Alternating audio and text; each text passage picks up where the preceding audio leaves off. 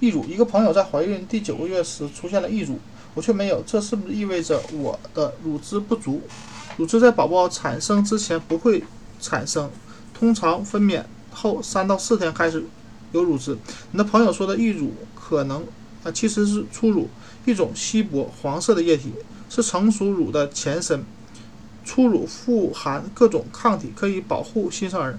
与之后的成乳、成熟乳相比，初乳中含有更多的蛋白质、更少的脂肪和乳糖，更容易消化。少数女性会在孕晚期出现明显的溢乳现象，但那些没有溢乳的女性同样会产生初乳。没有溢乳，挤压乳晕部位可能会帮助你挤出几粒乳汁，还是挤不出来。不要担心，宝宝可能从啊可以从你身上获取。